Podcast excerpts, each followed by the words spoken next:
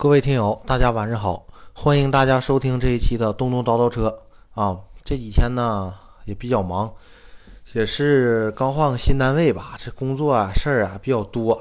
然后昨天啊，一咬牙，一跺脚啊，一拍大腿，一想半个月不吃饭了啊，花钱买了个录音笔，可能对这个。节目的质量啊会有点提升啊，音质能更好一点，起码比手机录的强，是吧？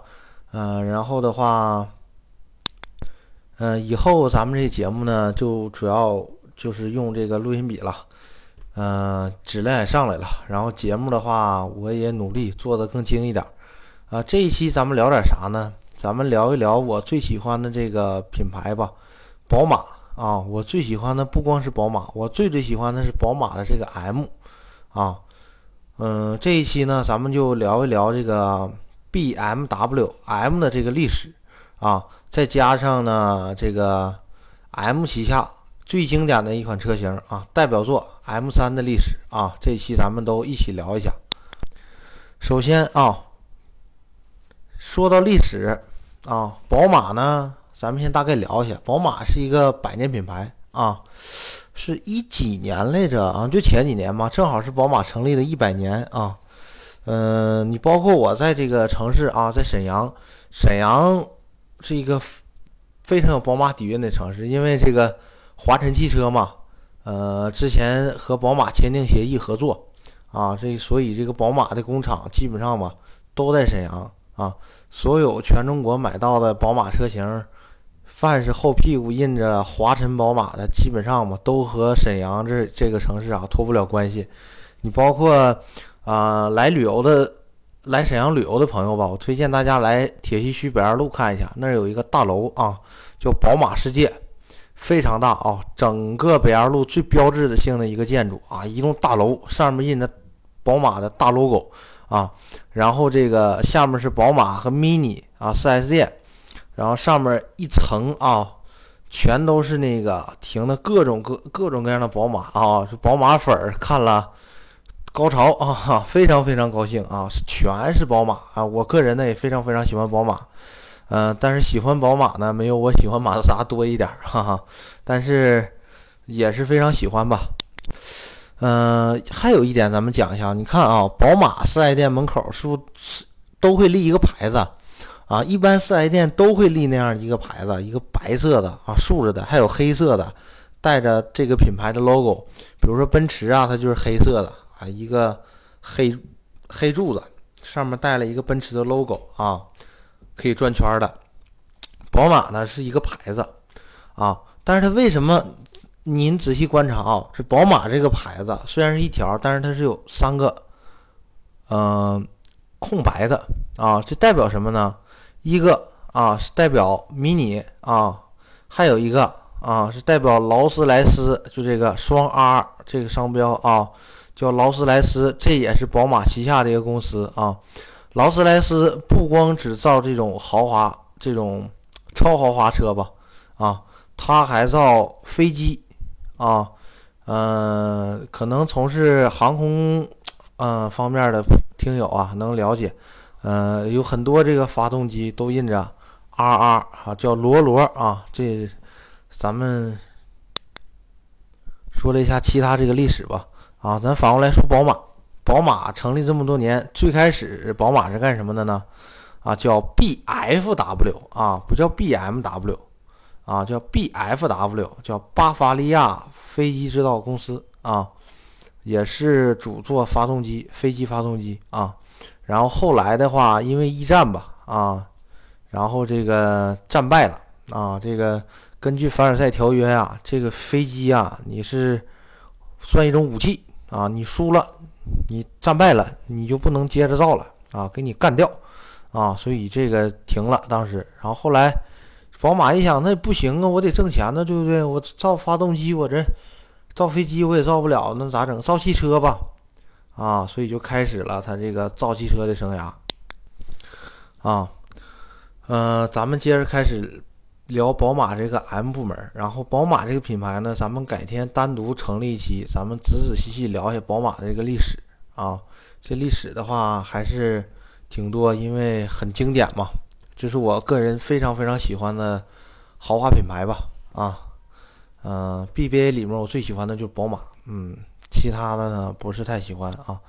咱们说一下 BMW 啊，这个 M 部门啊，是从一九七二年成立的，一一直到今年一共是四十五来，一共是四十五年了啊。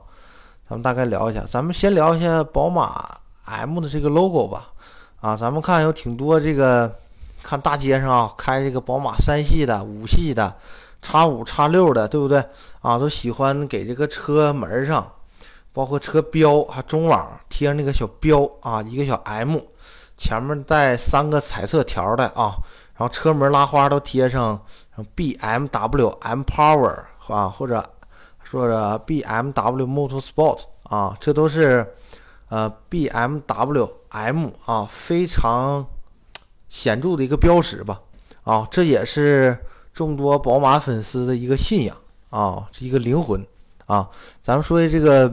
M 这个 logo 的含义吧啊，这个 M 这个 logo 是左侧三个彩色的条带带一个 M 的这个字母啊，这三个彩色的条分别是浅蓝色、深蓝色和红色啊。网上呢说法很多啊，宝马没给一个官方的一个解释啊，但是嗯，据我信我比较信服的一点吧，就是说最左侧那个蓝色啊。是巴伐利亚的州的州旗啊，嗯，最右侧的那个红色啊是嘉实多的润滑油，因为一直它都和这个宝马存在一个特别好的合作关系吧。你看这很多德系车，你包括这个大众啊、啊奥迪呀、宝马呀，基本上吧，你给它发动机盖打开啊，你看发动机那个机油加注口。都印着 C A S T R O L 啊，这就是嘉实多的一个商标啊，所以他们合作比较广泛啊。然后中间的那个深蓝色的，就是这个浅蓝色和红色混合到一起的这个颜色啊。到这儿啊，咱们顺便说一下这个，呃，宝马这个创始人吧啊，叫古斯塔夫·奥托。啊，一听他这名儿里头是不是带个奥托啊？就所以比较喜欢汽车的听友可能就敏感了啊。他爸是谁呢？叫尼古拉斯奥托啊。这记住啊，这尼古拉斯奥托可不是尼古拉斯赵四儿啊，咱别弄混了啊。叫尼古拉斯奥托，这人是谁呢？就是内燃机的发明者啊。所以从这个品牌诞生的那一刻开始，就注定跟性能。啊，加速操控啊，产生了不解之缘。咱们先聊聊一下这个前身吧，M 部门前身。最开始成立之初啊，啊，目的是什么呢？这个部门成立就是为了啊，改造宝马旗下的车型，或者单独创造可以用作参加比赛的车型而成立的啊，这么一个部门。最开始叫 BMW。Motorsport 啊，这就是宝马汽车运动的啊一个英文直译啊，可能，呃，我这没文化，对不对？可能说的不太对啊。这个中间咱们还要提提到一个人啊，二十世纪七十年代初，这个有一个宝马啊，至今为止最传奇的一个总裁叫艾伯哈德·冯·金海姆啊，他是呢掌管宝马最长时间的一个总裁啊。呃，把宝马从欧洲一个小厂啊，变成一个全球知名的一个大厂啊，让这个宝马公司能有一个非常好的一个发展啊。当时啊，他提出一个建议是什么呢？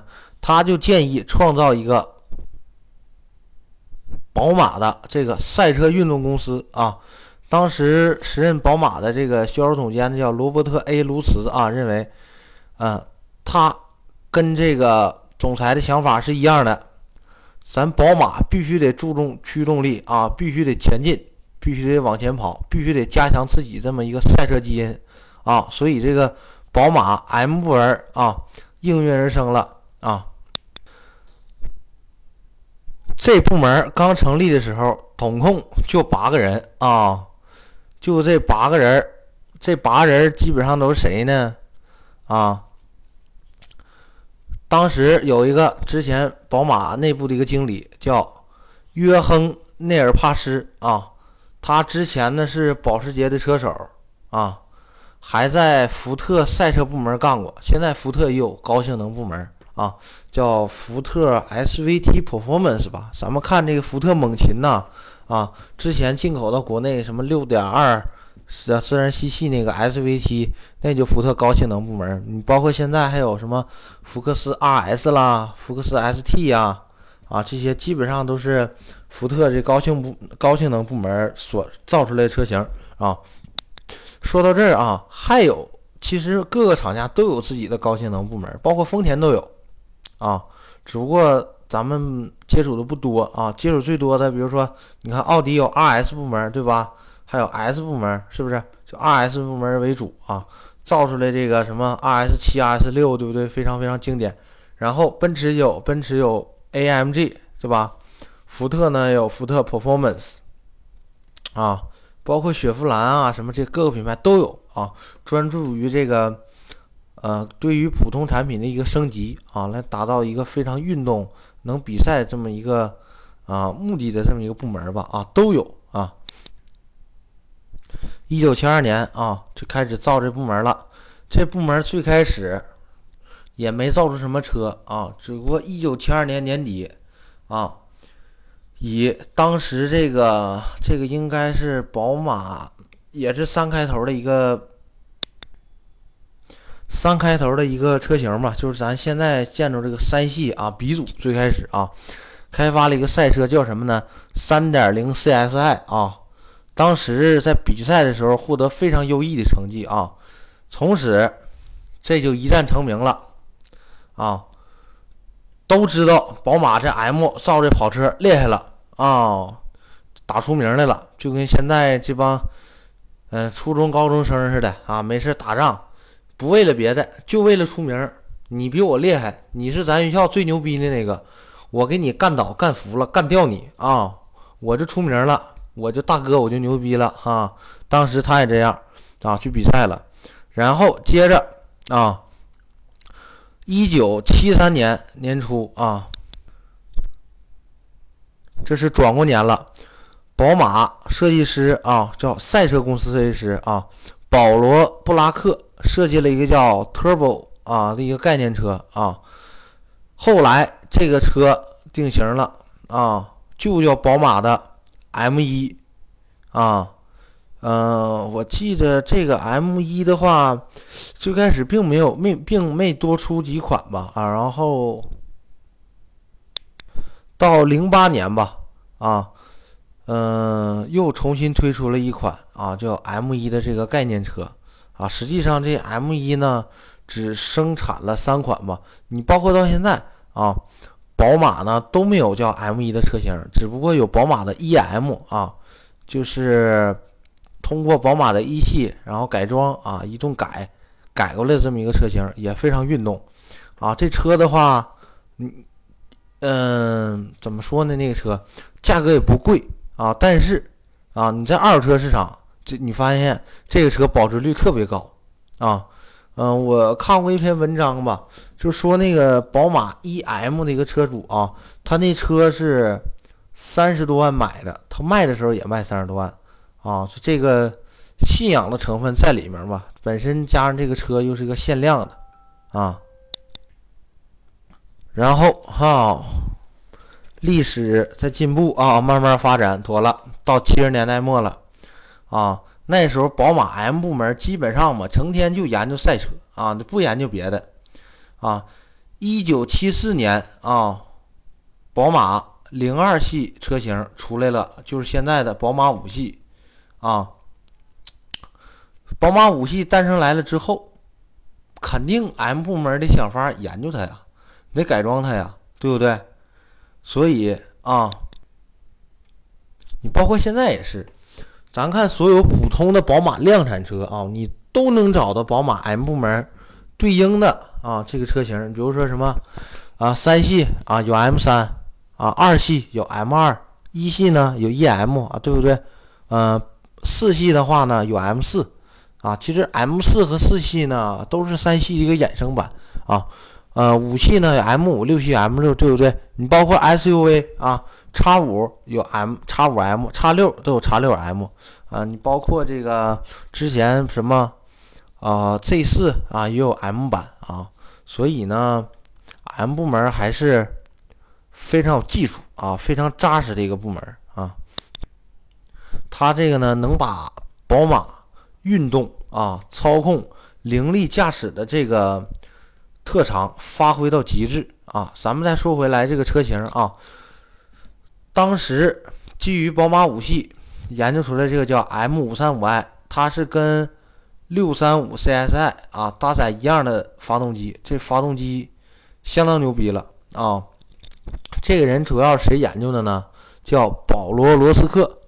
啊，他是二十世纪八十年代初啊，宝马能进到 F 一里面非常非常牛逼的一个人啊，因为他啊，宝马研究出那么厉害的发动机，他才进到 F 一里面啊。像一九八零年四月，宝马正式宣布啊，开始参加这 F 一啊，叫一级方程式赛车，这就是啊，基本上吧，在中国路人皆知的一个比赛吧。啊，这下到刚会走，上到九十九，对不对？啊，这老头老太太公园遛弯的，你问他知不知道 F 一啊，大爷，他就说知道知道，对吧？就这么一个事儿。你看当时啊，一九八零年，宝马这一级方程式赛车发动机啊，一点五升四缸的就能干出八百马力。你想现在有很多车型的话，包括二零一七年。啊，有些品牌的车型它都达不到这个马力啊！一九八二年啊，搭载宝马啊，布拉汉姆啊啊，刚才断了啊，接了个电话啊。呃，一九八二年啊，搭载宝马发动机的布拉汉姆车队参加一级方程式赛车大赛啊，非常非常厉害啊，直接啊。一直从八二年到八七年啊，宝马一共干了九次 F 一冠军啊，那时候比法拉利还厉害。我估计，嗯，法拉利能在中国人心中留下非常非常这个领先的这个印象吧，可能是跟这个 F 一有关系啊。到了八四年啊，这就是。嗯，我非常喜欢的这个年份了吧？啊，八四年，在这个一九八四年啊，有很多跟当时宝马 M 一用一样发动机的车型问世啊。那时候 M 六也问世了，M 五也问世了啊。这都是我非常非常喜欢的啊。比如说啊，嗯，发展。比如说，发展到一九八五年的时候，第五代啊那款 M 五，那就是世界上公认的四门轿车之王啊。那个年代啊，E 二八 M 五带三点四直列 V 六 M 八八发动机啊，它是一个三发的三发动机啊。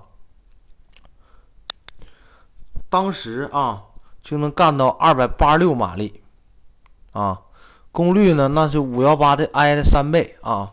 所以说，初代 M 五啊，都已经让很多超跑啊都开始害怕了，因为当时就一个量产的四门的性能车啊，比一些当时很多超跑动力加速都要强。所以，所以宝马这个品牌还是非常非常有技术啊啊，能把操控、运动啊做到极致的一个。品牌，所以这是我非常喜欢的一个原因啊。到八六年妥了啊，八六年 M 三出来了啊，这是咱们这期的重点啊。M M 系列诞生主要是为了什么呢？啊，咱们说一下啊，主要是为了参加啊 WTCC 赛啊 DTM 啊德国房车大师赛 ETCC 欧洲房车锦标赛和 WRC 啊，包括中国也有。中国叫 CTCC 啊，这个的话，就中国的这个赛事吧，跟国外的那个比，还是差了很多量级的。因为，呃，汽车运动吧，包括汽车进入中国时间比较短，但是呢，我咱们国家这个发展的比较快。我相信有一天啊，CTCC 能和什么 DTM 啦，对不啦？WTCC 啊这种啊，能够平起平坐啊，都能成为世界非常非常主流的房车赛事啊。咱们说一下宝马 M3 吧，M3 车系啊，一共有五代啊，咱一代一代唠啊。第一代啊，E30 M3，M3 啊，哎呀，这一天话说的多，这嘴都不好使啊。从1986年到1991年啊，当时这个车呢，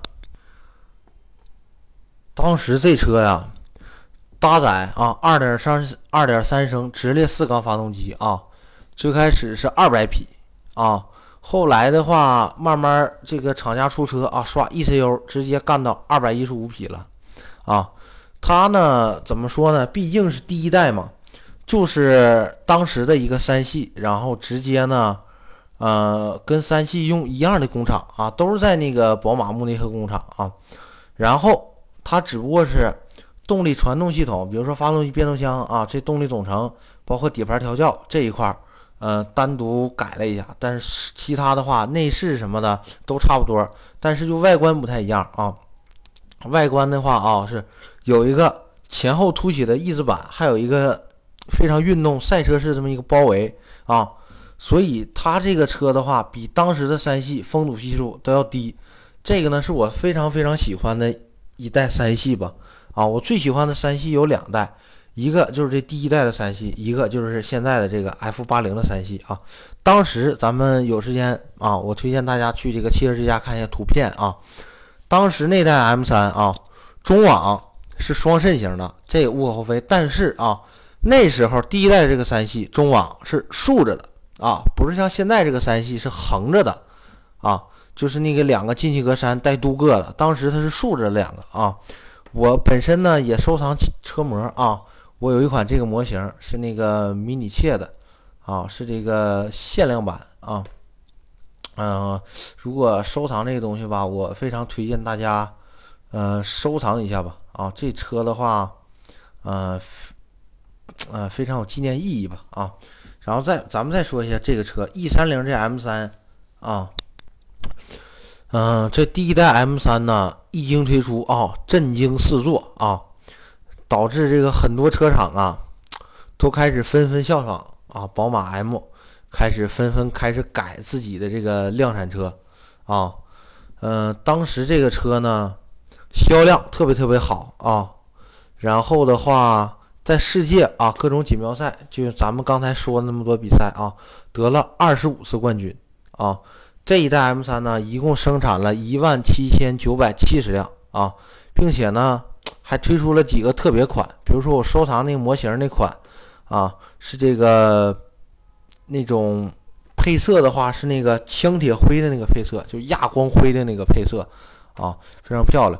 然后还它出了这个 EVO 版啊，这个 EVO 版怎么说呢？就好比这个，嗯，就定个升级版吧，啊，就跟咱现在用的手机似的，iPhone 七、iPhone 七 Plus。啊，它就稍微升级升级啊，轮毂的话呢也有点变化，把轮毂呢改成了一个十六寸轮毂啊，因为之前的 M3 都十五寸轮毂，然后并且还有这个敞篷版啊，这个的话一直延续到了现在啊，现在的话，呃，M 系列都有这个敞篷版啊，然后第二代 M3 啊，E36 M3 啊，九二年到九九年啊。一九九二年啊，巴黎车展，那世界非常出名的几个车展之一啊，当时亮相了这个了啊，这个时候啊，这一代的 M 三前中网就变了，那时候的话，这个双肾型的进气格栅就改了，不是两个竖着的那个镀铬的条的了，改成横着的了，就开始偏向于这个。现代版的这个宝马了吧，跟现在外观就比较相近了。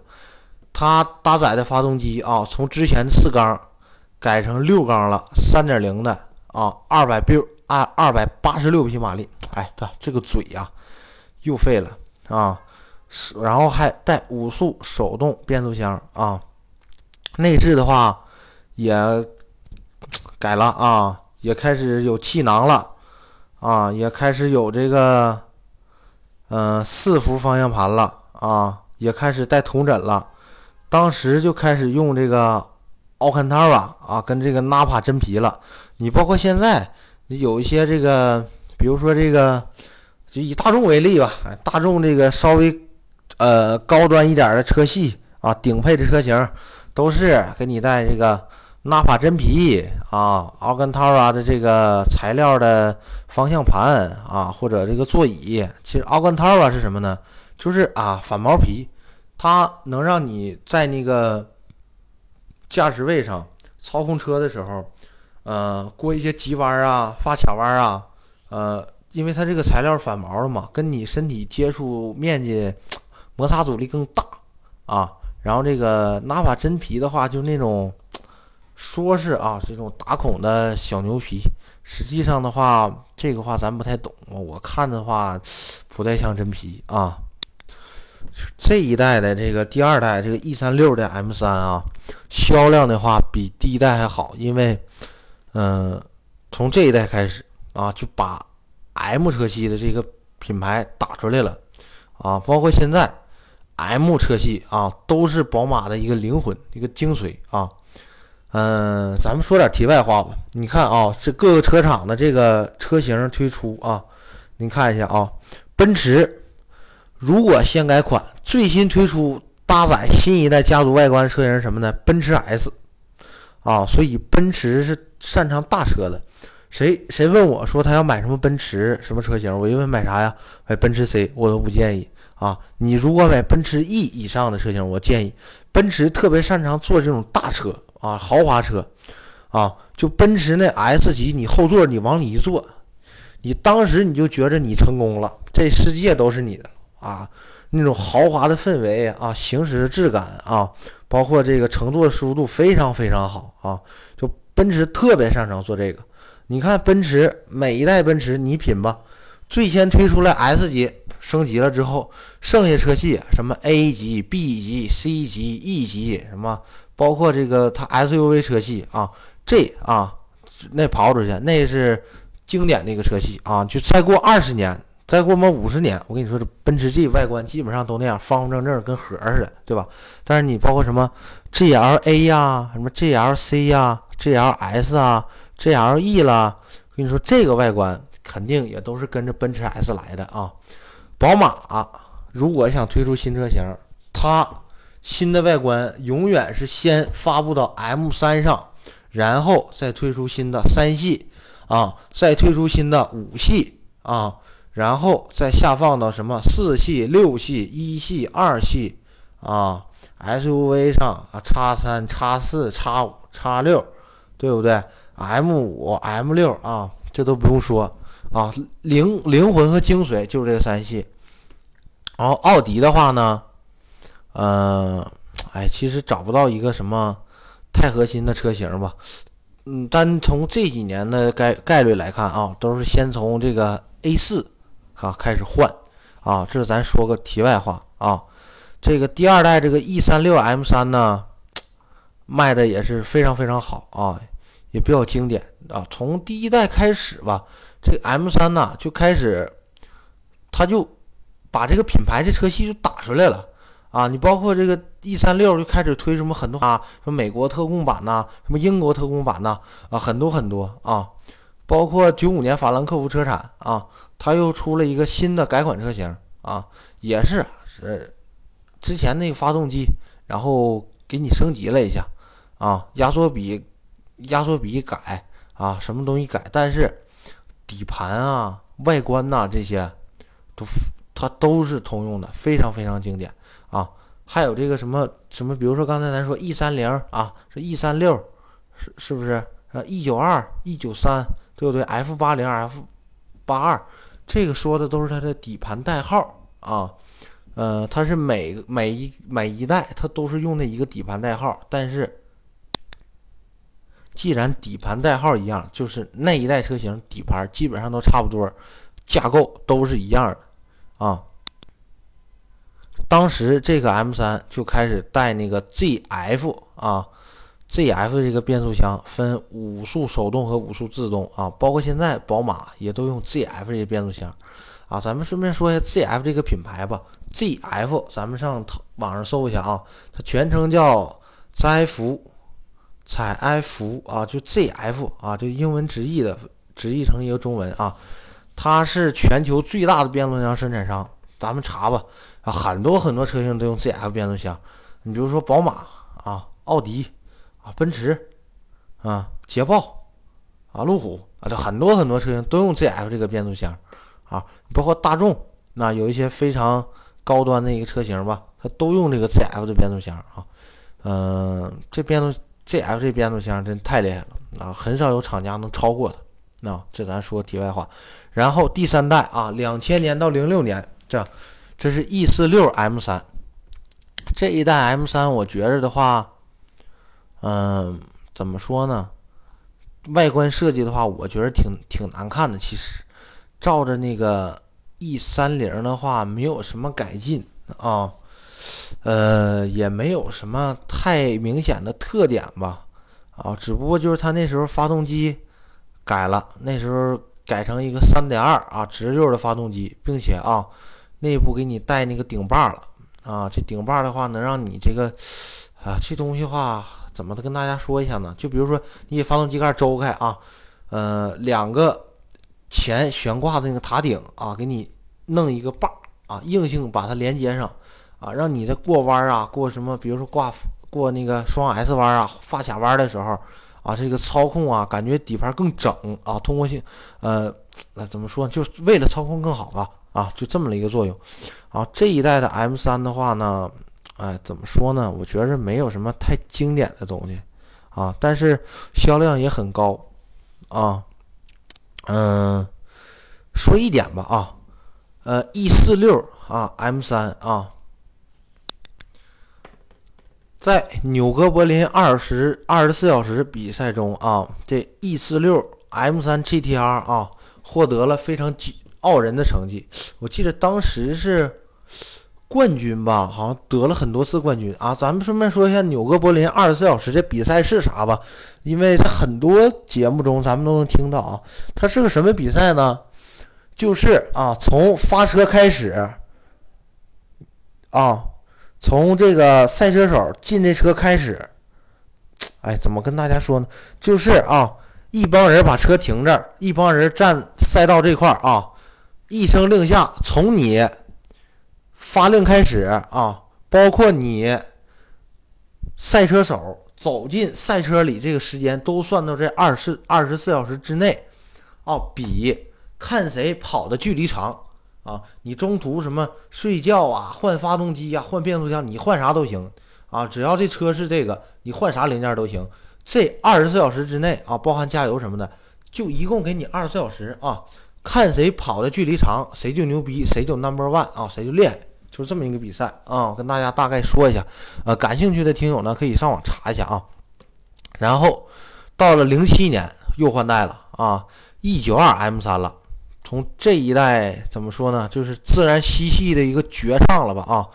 零七年三月份日内瓦车展啊，宝马 M 部门啊先带出来它这个 E 九二 M 三双门轿跑概念车啊亮相了。从此从这时候之后，已经有四代啊宝马 M 三了。这一代 E 九二 M 三呢，这一代 M 三我觉得是非常非常经典的。因为它比现在的话，现在这款 M 三还经典啊！咱说个题外话吧啊，这款 M 三啊，在一一年四月一号，哈，愚人节当天，宝马 M 部门造了一个愚人节的产品哈，M 三皮卡版，哈哈，这个的话，这车型挺有意思的，虽然没量产吧，但是挺好玩的啊！咱们可以上汽车之家查一下这车的话。嗯，挺有意思的，但是外形的话，这个什么皮卡版的 M 三，你看着比较怪异哈，我看着有点像这个火葬场拉人这个灵车哈。咱们看一下，这一代 M3 啊，搭载的发动机是众多宝马粉最喜欢最喜欢的一个发动机啊，4.0 V8 自吸的发动机啊，420匹这个马力啊，叫 S65 B40 啊，90度 V8 发动机啊，咱们上网感兴趣听可以查一下 V8 发动机啊，它可以通过这个自然的这个。啊，物理的作用吧，它能抵消互相这个气缸运动这个震动，啊，你包括这个 V 八发动机自吸的那个声浪，听着非常非常性感啊！就它那声浪怎么说呢？现在咱们这些涡轮车是没有那么那样声浪的。你你听这个涡轮车的声浪啊，就一点也不好听啊！你刚开始踩油门前段的时候啊，这个声浪呢比较小，就是咕噜噜噜噜噜噜噜噜啊。等你油门踩大之后，就噗啊，这个声浪就突然变特别高亢，然后过了那个转速最高转速之后啊，它这个发动机也输出不了那么大扭矩了啊，扭力也输出到底儿了，这涡轮呐开始泄压了，这就阳痿了，哈哈哈，你就能听着这泄压阀呲儿呲儿出声了啊，这时候这个。呃，发动机声浪了呢，就下来了，就是没有这个 V，哎，晚上吃的有点多啊，不好意思，各位听友啊，就没有那个 V 八发动机那种，哎呀，就高低音啊，就那种，就那种声浪的那个美感吧，啊，你看正常的 V 八发动机呀，低音、中音、高音呐，不同音区啊，它声浪都不一样啊，非常非常好听，这个。涡轮增压的话不行，但是，哎呀，没招儿吧？啊，这个没没有办法啊！这个时代进步，对不对？谁也没有办法阻碍这个时代的发展。你现在这车都双离合啊，反正双离合有它优点也有缺点吧？啊啊。哎，说错了，说双离合去了。涡轮增压啊，也有它优点，也有它缺点吧。啊，低扭来的更快啊，但是少了很多那种非常线性这个乐趣啊。这一款 M3 啊，推出了得有二十七款特别版车型啊，非常非常多的版，也就是也就是针对各个国家的市场啊，真推出了这么多车型啊。这一代 M3 啊，在那个 DTM 上啊，基本上吧，场场得第一啊。DTM 咱们也说了，这叫德国房车大师赛啊。从这一代开始吧，呃，基本上现在咱们看啊，基本上这 DTM 比赛，基本上吧，基本上都宝马在前面。啊，咱统共参加比赛车型也不多啊。咱们有时间，呃，咱们去那个乐视体育看一下 DTM。基本上吧，你看比赛跑的那个车型，除了奔驰 C 六三啊、宝马 M 三、奥迪 A 四啊、S 四啊，就是这几款车型。哈，完也是德国房车大师赛嘛，基本上就德国这几个车型啊。到了一四年啊，最新一代就是咱现在的大街上能见着这个 M3 啊，也是我梦想之车吧啊。有朝一日的话，如果经济条件允许，我肯定想买一辆啊。F80 M3 啊，从这一代开始，M3 妥了，改了，改成涡轮增压的发动机了啊。外形的话，我觉得比上几代都漂亮啊！你看它这个前脸儿啊，非常夸张又战斗感的这个进气口吧啊，也是为了空气动力学进行了一些优化。然后这个天使眼的大灯啊，非常饱满性感的这个双肾型的进气格栅啊，让整个车都看着非常运动，非常有侵略性，又非常饱满啊，非常漂亮啊！这一代开始啊，就分为 M3 和 M4 了。其实这都是一款车啊，只不过四门版的叫 M3，双门版叫 M4 啊。大概的咱们这么理解就行。可能在这个调教上啊，呃，悬架阻尼呀，方向盘这个转向手感的建立啊，啊，稍微有点区别啊。这一代 M3 秉承了宝马 M 部门最新的轻量化的一个概念啊，身上有很多地方用这个 碳纤维，比如说啊。车顶整个 M3 啊 没有天窗，因为它车棚是一个整体的碳纤维加强的车架啊，所以这个最新一代这个 M3 就比上一代啊 E92 M3 轻了十斤啊，传动轴的话也都是碳纤维复合的传动轴啊，比上一代轻了有百分之四十啊，整体来说的话，整个 M3 减重比 F。比 E 九二 M 三减了一千五百九十五公斤啊，呃，这一块儿跟大家说一个知识吧啊，说这个叫推重比啊，就是你多大马力推动多大重量。你比如说一个车有二百匹马力，它是一吨五啊，又有一个车啊，它是三百匹马力，车重呢是三吨半，你想想这两个车哪个加速更大？加加速更快，当然是这个一吨五一二百五十匹了，对不对？啊，所以这就跟咱买车一样，咱买车的时候也不能光看这个加速时间，什么马力、功率、扭矩啊，咱们也要考虑一下车重啊。这大概说一下，M3 啊，搭载了代号啊叫 S55B30 直六啊涡轮增压发动机，3.0T 的啊。虽然啊没有了自吸，但是有这个涡轮增压啊，它这个的话能带来更好的低扭吧？你上网搜一下那个视频啊，你看那个最新一代的 M3 跟上一代的那个 E92 M3 跑零四零三，对不对？四分之一英里，那基本上都跑过这台 M3。啊，就涡轮增压低扭来的非常快啊！这涡轮增压车型啊，它这个动力输出是个平台式的啊，就一般的话，比如说大众的话啊，一千五六百转，基本上最大扭矩啊，所以你看的动力输出是非常非常平台化的。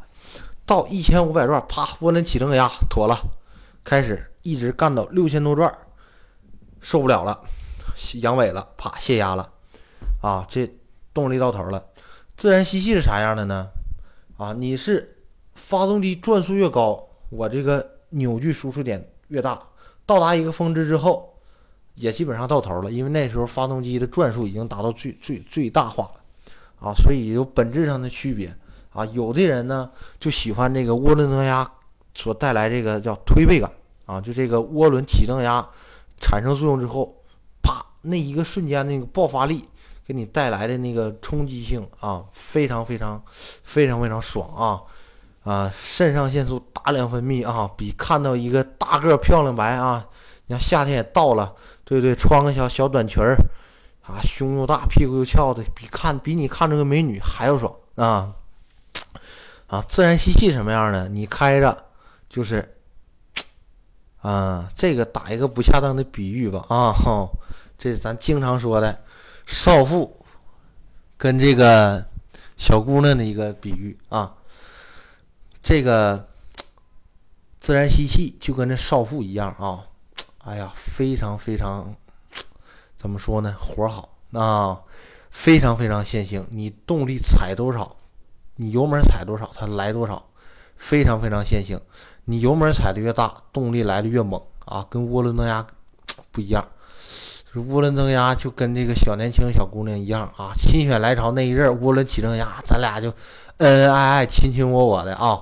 过了那新鲜劲之后，大哥涡轮一下压，拜拜，哈哈，就这么个区别啊。要咱们刚才也说了，这个涡轮增压车型声浪不好，这一代的 F 八零 M 三怎么改的呢？啊，他给你在这个驾驶室给你弄了音响，弄了一套设备啊。就当你啊大脚油门比较激情驾驶的时候，它呢能通过音响模拟这个声浪啊，让你达到一个非常非常爽的一个效果。但是这种感觉的话，我感觉有种啥感觉呢？啊，打个不恰当的比喻啊，就跟你看大片儿，这个 声音是后配的一样啊，非常非常不爽啊，并且这一代的话。电子方面配备的话也非常非常多吧啊，呃，可以这个调节油门灵感度啦、减震器的啊、悬挂这都能改，包括转向手感啊，这都可以调。啊，还有啊，咱们说一下这一代的 M 三分支的一个车型啊，叫什么呢？M 四 GTS。这个车型的话，有一个什么配置呢？就是在后备箱里面有一个水箱啊，在你车行驶的时候啊，有一个装置啊，是往这个发动机里面喷水啊，这是纯黑科技啊。这个作用是什么呢？我给大家大概说一下啊，我也就是大概了解一下啊。这个的话呢，就是啊，黑科技啊。就是在发动机运行的时候，往发动机里面喷水啊，喷在那个进气气管里头，目的的话是提高发动机的性能，还能降低其这个内部损耗啊。嗯，我我个人推断，应该是防止这个发动机温度过热吧。你想这种偏性能的这个车型，你偶尔你运动运动哈，追求追求激情，狠踩掉油门啊，对这个。发动机的话，这个影响可能稍微有点影响吧，啊，但是呢，